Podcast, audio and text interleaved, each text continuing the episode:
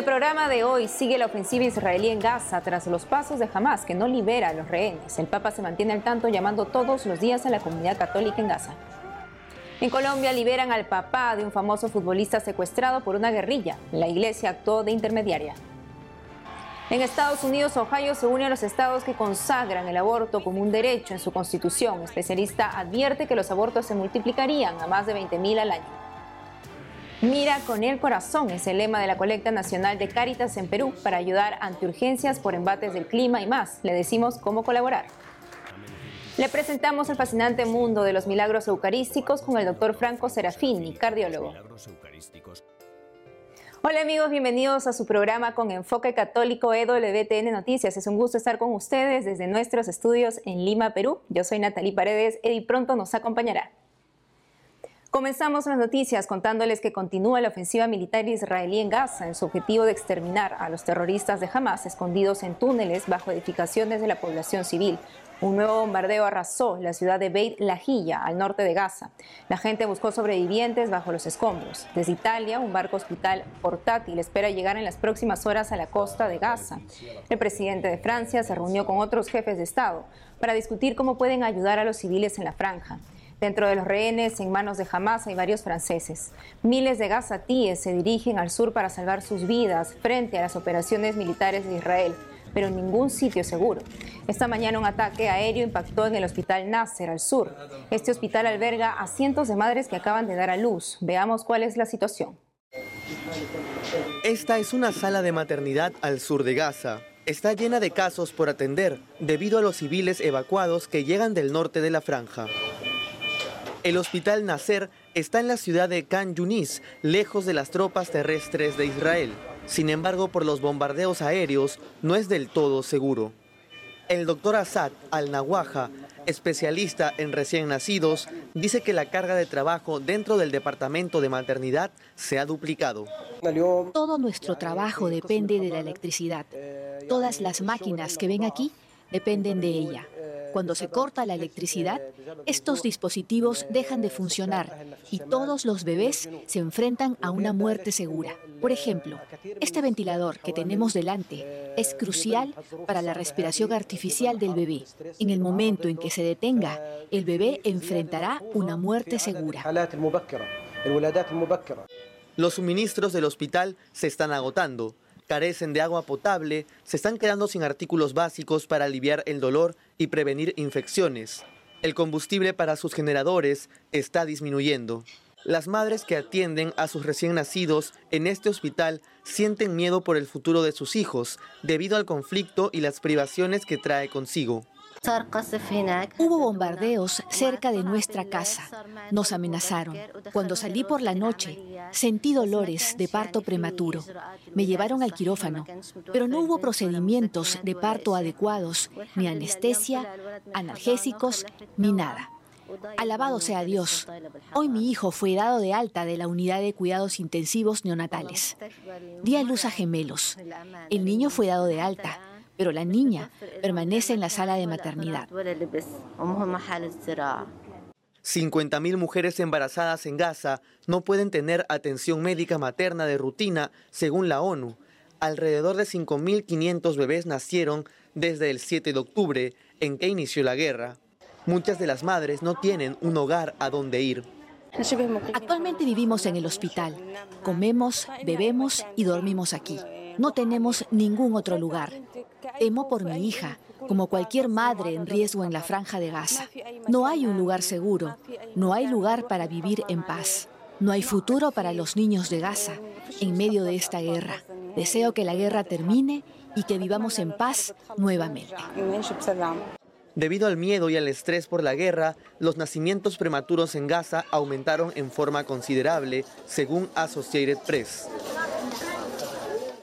En Colombia, tras 12 días secuestrado por parte del grupo guerrillero conocido como ELN, hacia el mediodía de este jueves, Luis Díaz, papá del jugador colombiano de Liverpool de Inglaterra, Luis Díaz, fue liberado.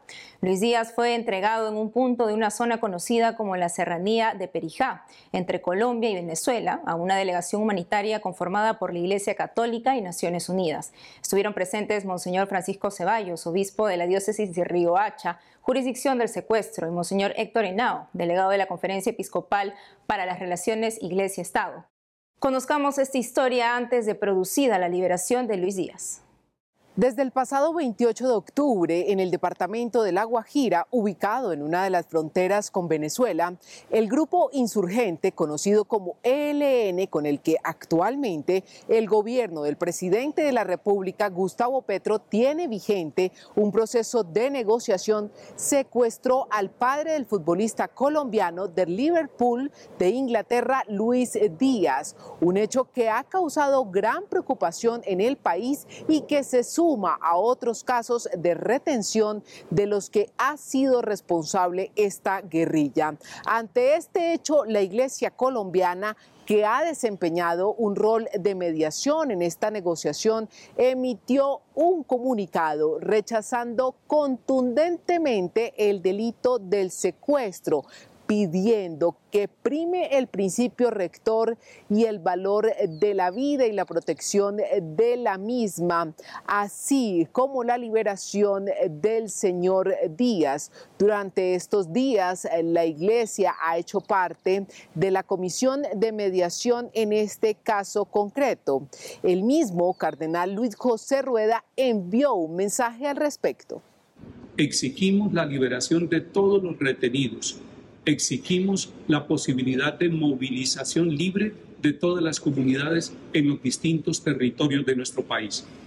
El obispo de Riohacha, jurisdicción de esta zona donde fue secuestrado el señor Luis Manuel Díaz y el delegado para las relaciones Iglesia-Estado por parte de la conferencia, han estado directamente a cargo de facilitar este proceso en el territorio. Hay que decir que este hecho ha generado una especie de crisis en esa negociación. Han expresado que se trata de un hecho inaceptable. Así nos lo pide el pueblo colombiano. Así es el plan de Dios. El Señor quiere que toda persona, todo ser humano pueda vivir en condiciones de libertad y que su dignidad sea respetada plenamente. Y en otras noticias, orar pública y masivamente para pedir a Dios por la paz en otro de los territorios que está siendo más afectados por el conflicto armado y la violencia en Colombia. Plegarias para contrarrestar las armas y los problemas graves que genera el narcotráfico. Este es el propósito que ha inspirado a la Arquidiócesis de Popayán para convocar entre el 24 y el 26 de noviembre en la solemnidad de Cristo Rey una rogativa por la paz. Por primera vez en la ciudad blanca de Colombia, como es conocida Popayán, sacarán en procesión las imágenes de sus patronos, entre ellos el exeomo como símbolo de fervor y unión en contra de este flagelo. Será todo un fin de semana de espiritualidad y reflexión bajo este propósito que culminará en la Catedral Basílica con una solemne Eucaristía que será presidida por el arzobispo de Popayán, quien es además el vicepresidente del episcopado colombiano. Los conflictos distintos al margen de la presencia de los grupos armados, porque hay otros conflictos que tenemos dentro del territorio, nos exigen una respuesta de parte nuestra y creemos que la oración es un elemento que puede sumar sustancialmente y que construye una pedagogía de la paz que es tarea también de la Iglesia Católica. Popayán es una de las ciudades del país donde más se vive la piedad popular. Sus procesiones de Semana Santa, por ejemplo, fueron inscritas en la lista representativa del patrimonio cultural inmaterial de la humanidad por la UNESCO desde septiembre del 2009. Por tanto, se espera que este momento sea muy representativo, no solo para el departamento del Cauca, sino para el país entero en el que se sigue viviendo la violencia. Desde Colombia, Lida Lozada, WTN Noticias. Y en Estados Unidos, los votantes del estado de Ohio aprobaron con el 56% de votos la inclusión del derecho al aborto en la constitución de ese estado. La enmienda cuestión 1 permitiría el aborto desmembrando al bebé, entre otros. Asimismo, las mujeres tendrán derecho a tomar y llevar a cabo sus propias decisiones reproductivas, incluidas, entre otras, anticoncepción, tratamiento de fertilidad y aborto. Para explicarnos más sobre esta polémica decisión para la defensa del niño por nacer, nos habla desde Miami Raiza Rodríguez, presidenta de la Junta Directiva de Heartbeat of Miami. Escuchemos. Bueno, definitivamente ya lo que se, lo que se viene estimando es que más de 20.000 abortos van a ser, eh, van a aumentar en el estado de, de, Ohio. Y bueno, va a haber un impacto a nivel de las familias, de las mamás del niño por nacer, de ese bebé que está en el vientre y que ya va a quedar desprotegido, va a quedar bajo ahora eh, la decisión de simplemente de, del Estado que legalizó este derecho a abortar es muy triste, es muy triste pues porque esto no va solamente a quedar hasta allí, eso va, abarca también el derecho que tienen los padres de poder ejercer algún tipo de acción sobre un menor, una menor de edad que esté embarazada y que quiera buscar un aborto, pues los padres quedan desprotegidos de poder hacer algún tipo de acción, ya que está constituido ahora como un derecho de todo ciudadano del estado que habite en el estado de Ohio. Hay que informar, la desinformación es muy grande, la intimidación, el, por ejemplo, uno de los eslogans que se utilizaban era que si no se aprobaba la, eh, el, issue one, la mujer estaba en riesgo de morir, cosa que no es, no es verdad, es mentira, pero existe pues plataformas, eh, toda una, una, una plataforma liberal que está buscando crear esta misma tendencia en otros estados del país intimidando y usando muchísimos recursos, pues porque cuentan con muchos recursos, pero ahí el reto es para el movimiento Provida y para todos los católicos creyentes que sabemos la importancia de defender la vida, la dignidad de todo ser humano desde el momento de la concepción. Algo muy lamentable, ya Ohio va a ser el séptimo estado que, está, que ha hecho este tipo de, de enmiendas y de cambios. California ya lo llevó a cabo, el estado de Montana, Kansas, Kentucky, Vermont, y bueno, para el, para el movimiento Provida, pues es muy lamentable todo esto que está ocurriendo y nos pone ya un reto más alto de lo que debemos hacer para que esta campaña de desinformación, de, de intimidación sobre el electorado, pues no se siga llevando a cabo en otros estados. En Perú, las intensas lluvias por el fenómeno del niño durante el verano y los sismos por la ubicación del Perú dentro del cinturón de fuego del Pacífico motivan una constante alerta. La Iglesia en este país convoca una gran colecta nacional para aumentar el fondo de emergencia y así ayudar en situaciones de urgencia. Sobre esto y más informa nuestro corresponsal Nicolás García. La Iglesia en Perú está atenta a responder con su apoyo material ante las emergencias por los fenómenos del clima que se avecinan. Por eso se pone en campaña de recolección de fondos desde el próximo 16 al 30 de noviembre. Eso significa que, por ejemplo, si sucede algún problema en el norte, ya contamos con un fondo para inmediatamente poder responder ante la familia. Los fondos de la colecta, Mira con el Corazón, a cargo de Cáritas, servirán también para ayudar a los comedores parroquiales y albergues. Su ayuda desde cualquier parte del mundo la puede dar a través de las cuentas de Cáritas que aparecen en su sitio web. Por otro lado, una princesa de la familia imperial del Japón reconoció la labor de la Iglesia Católica en el Perú en su visita por los 150 años de relaciones diplomáticas con Japón.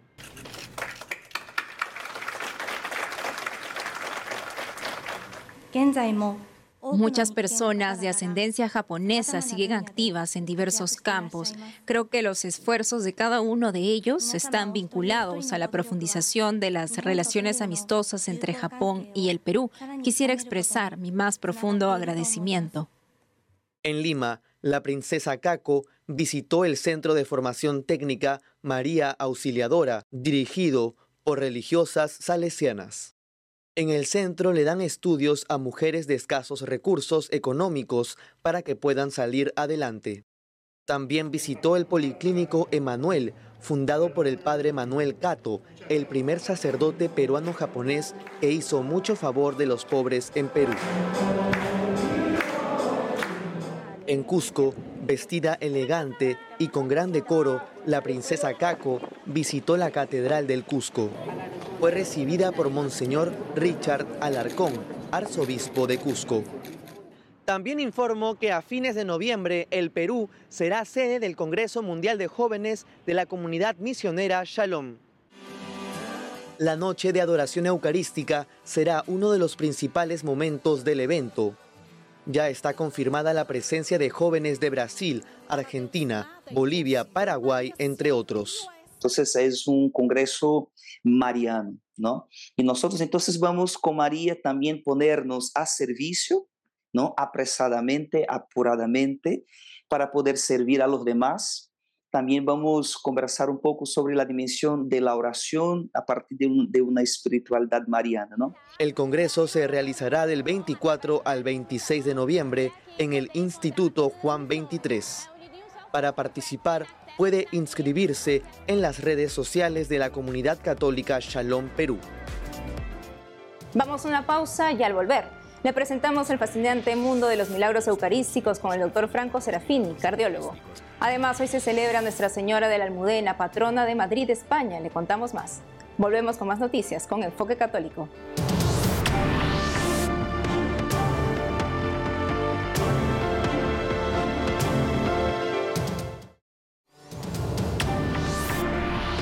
Un párroco de Brooklyn en Estados Unidos fue sancionado hace poco por permitir que una estrella de pop grabara un video musical con escenas provocativas en su iglesia, según así prensa en inglés. Se trata de Monseñor Jaime Guillantielo, párroco de Nuestra Señora del Monte Carmelo y la Anunciación de la Santísima Virgen María. El 4 de noviembre último, el cuestionado prelado publicó una carta asumiendo toda la responsabilidad. Precisó que no tenía ningún conocimiento del tipo de escenas que se filmarían en el templo. Indicó que los 5 mil dólares pagados a la iglesia por la filmación del video Further o Pluma, protagonizado por la cantante Sabrina, se donarán a un centro provida. El párroco Gillantielo fue separado de la administración de la parroquia y destituido de su cargo de vicario en la diócesis. Se ofició una misa en reparación. Ecuador será el escenario del próximo Congreso Eucarístico Internacional en septiembre del próximo año. Para ir compenetrándonos con la riqueza de este gran evento en torno a Jesús sacramentado, le presentamos el fascinante mundo de los milagros eucarísticos con el doctor Franco Serafini, cardiólogo. Esta es la historia emitida en la reciente edición del programa Vaticano de EWTN. Existen alrededor de 107 milagros eucarísticos documentados y aprobados para su veneración por la Iglesia Católica a lo largo de los siglos. Aunque algunos milagros incluyen la protección de las hostias, la levitación e imágenes de Jesús en la hostia, la mayoría de los milagros son una manifestación de la carne y la sangre de Cristo crucificado.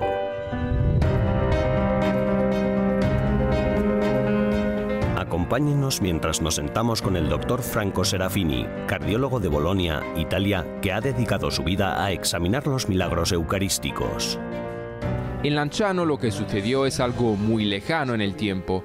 La historia, que es más una leyenda que historia, nos habla de un monje de espiritualidad basiliana que un día, durante el siglo VIII, estaba celebrando la misa, pero dudaba de la verdadera presencia de Jesucristo en el vino y en el pan, y como respuesta a su falta de fe, ocurrió un milagro. En el momento de la consagración, cuando sujetaba la forma en sus manos, el pan se convirtió en carne y el vino en sangre. El interés del doctor Franco Serafini por los milagros eucarísticos comenzó hace unos ocho años. El cardiólogo italiano sabía que se habían examinado científicamente varios milagros eucarísticos, pero no conseguía encontrar ninguna documentación original y además, consciente de su inmenso potencial apologético, Serafini decidió viajar por el mundo para examinar él mismo algunos de esos milagros. Busqué el documento original disponible en las diócesis de todo el mundo, en América del Sur, en Polonia o aquí en Italia, y también fui personalmente a los lugares para conocer a los testigos y a los médicos que participan en estudios recientes. Entre los muchos lugares que visitó y los milagros que examinó, como los milagros eucarísticos de Buenos Aires, Argentina, Tistla, México, y Legnica y Sokoika, Polonia, el milagro eucarístico del anciano, Italia, sigue siendo el más famoso. Por iniciativa del arzobispo del anciano y con la autorización de Roma, los franciscanos del anciano decidieron en 1970 someter las reliquias a un examen científico. El estudio se encargó al doctor Odoardo Linoli, jefe del Laboratorio de Análisis Clínicos y Anatomía Patológica del Hospital de Arezzo. En primer lugar, demostró que la carne es tejido miocárdico, es decir, es un fragmento de corazón. Segundo, que la sangre es sangre verdadera. Y tercero, que la carne y la sangre son humanas. En cuarto lugar, que el tipo de sangre que descubrió tanto en la carne como en la sangre misma es del tipo AB, el más raro en los seres humanos. Y en quinto lugar, también descubrió la presencia de proteínas con una relación electroforética similar a la de la sangre fresca. Y seis, que la sangre contaba con presencia de minerales.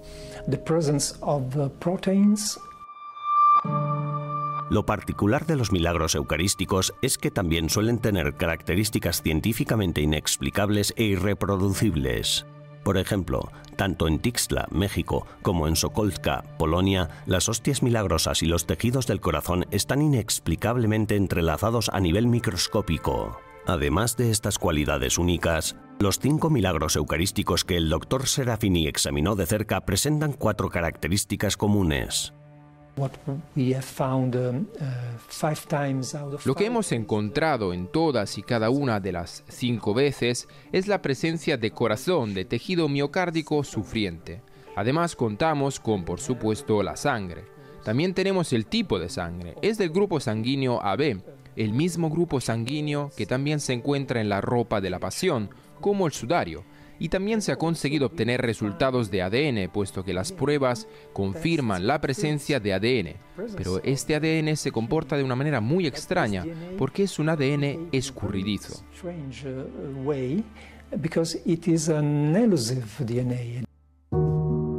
A diferencia del ADN humano normal, el ADN encontrado en los milagros eucarísticos no es legible en su totalidad. Algunas secuencias, inexplicablemente, faltan, lo que hace que este ADN milagroso sea imposible de rastrear o reproducir.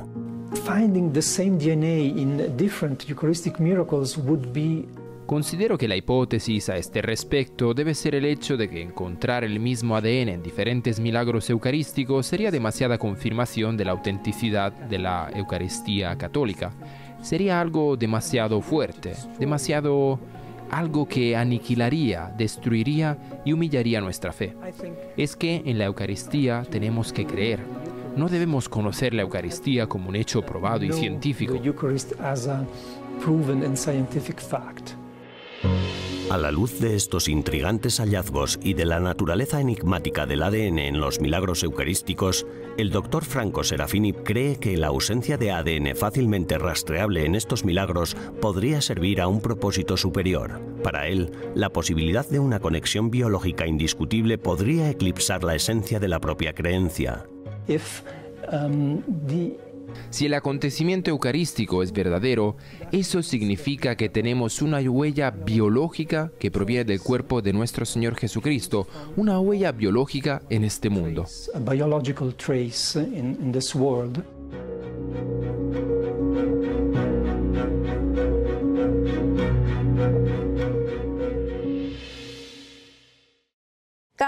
Noviembre la iglesia celebra Nuestra Señora de la Almudena, la advocación mariana patrona de Madrid. El padre Francisco Delgado, fundador de la sacristía de la Vendée, nos cuenta más sobre esta advocación.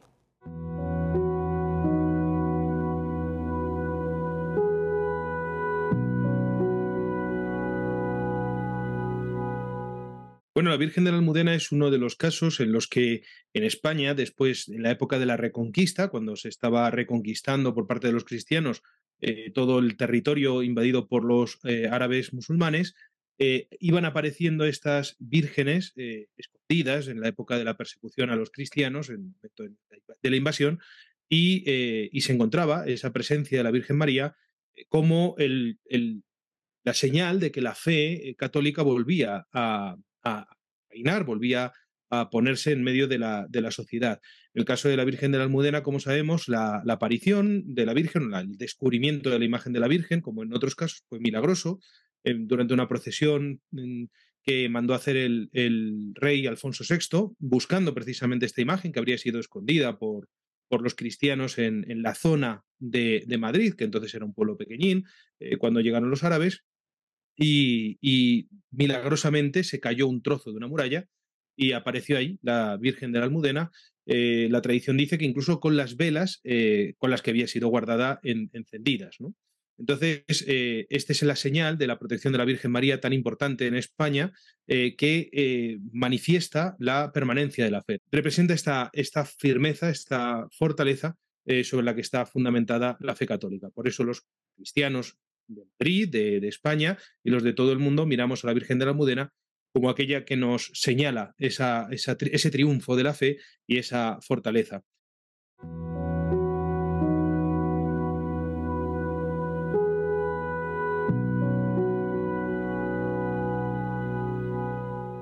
Me despido mostrándoles a niños refugiados en la iglesia La Sagrada Familia, la única parroquia católica en Gaza. Alrededor de un santo sacerdote greco-católico cantan a la Virgen en árabe, pidiendo por la paz en Tierra Santa. Hasta mañana.